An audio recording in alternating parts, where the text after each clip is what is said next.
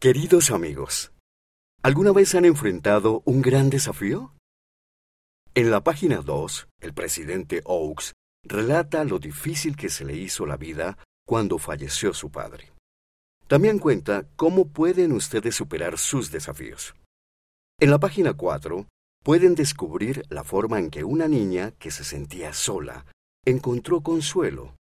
Y en la página 26 pueden aprender una nueva canción sobre cómo el Padre Celestial siempre está ahí para ayudarlos. Los amamos. Amigos. Postdata. Escríbanos y cuéntenos qué los ha ayudado en momentos difíciles.